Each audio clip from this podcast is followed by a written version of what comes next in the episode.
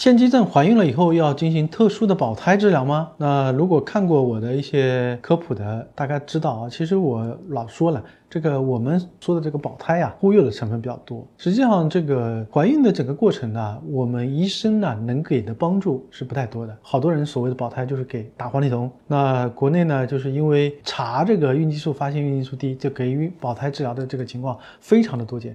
如果看过我的科普文章的人就会知道啊，这个是没有科学依据的。事实上来说的话，孕酮低往往是一个不良人生的一个结局，而非一个啊原因。所以呢，你无论是其他的原因也好，还是腺肌症导致的这个孕酮低也好，一般来说的话，我们没有必要针对这样的情况进行所谓孕激素的这个保胎治疗。保胎的话，并没有能够起到降低流产率、提高活产率的一个作用。